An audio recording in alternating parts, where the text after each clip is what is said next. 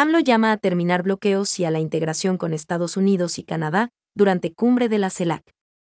Propuso tres acuerdos sobre tres cuestiones básicas, entre ellas la no intervención y la autodeterminación de los pueblos, así como la cooperación para el desarrollo. El presidente de México, Andrés Manuel López Obrador, inauguró este sábado la sexta cumbre de jefas y jefes de Estado y de Gobierno de la Comunidad de Estados Latinoamericanos y Caribeños, CELAC, en la que llamó a Estados Unidos y Canadá a una integración económica y a terminar con bloqueos y malos tratos.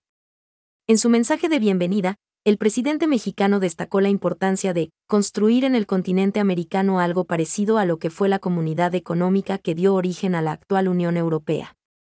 Señaló que este ideal sería posible si se acuerda sobre tres cuestiones básicas, la no intervención y la autodeterminación de los pueblos, la cooperación para el desarrollo y la ayuda mutua para combatir la desigualdad y la discriminación. En cuanto a lo económico y comercial, el mandatario mexicano propuso la firma de un acuerdo entre los países de la región con Estados Unidos y Canadá, con el objetivo de fortalecer el mercado interno del continente, el cual, dijo, es deficitario con Europa y Asia destacó la importancia de reactivar pronto la economía de los países de la región para construir en América lo que consumimos y resaltó que se cuenta con la fuerza de trabajo, además de un buen desarrollo tecnológico.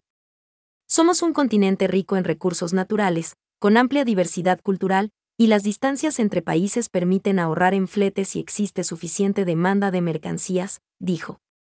No obstante, agregó que se requiere de una planificación conjunta y la cooperación de organismos como la Comisión Económica para América Latina y el Caribe, CEPAL, y el Banco Interamericano de Desarrollo, BID, para promover la comunidad económica en la región. Criticó la falta de apoyo del gobierno de Estados Unidos, pues destacó que desde 1961, ese país invirtió en 10 años 10 mil millones de dólares, 82 mil millones de dólares al cambio actual, en beneficio de los pueblos de América Latina y el Caribe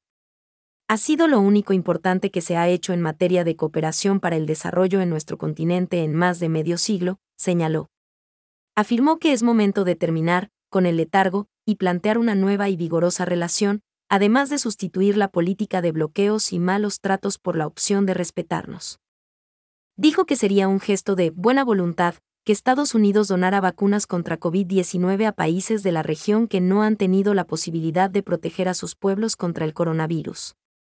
El presidente boliviano, Luis Arce, fue el primero en intervenir siguiendo un orden alfabético tras la intervención de López Obrador.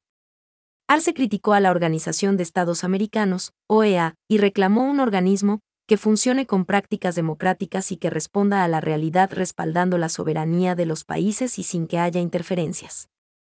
La OEA no sirve, dijo Arce, quien alabó la tarea de México a favor de la CELAC como un organismo que defienda que el interés financiero no puede estar por encima del interés social.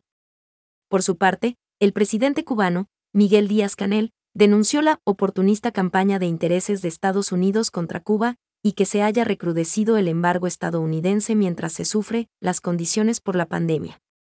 El intervencionismo de Estados Unidos es una violación flagrante de los derechos internacionales, dijo Díaz Canel. Esto con información del financiero.com.mx.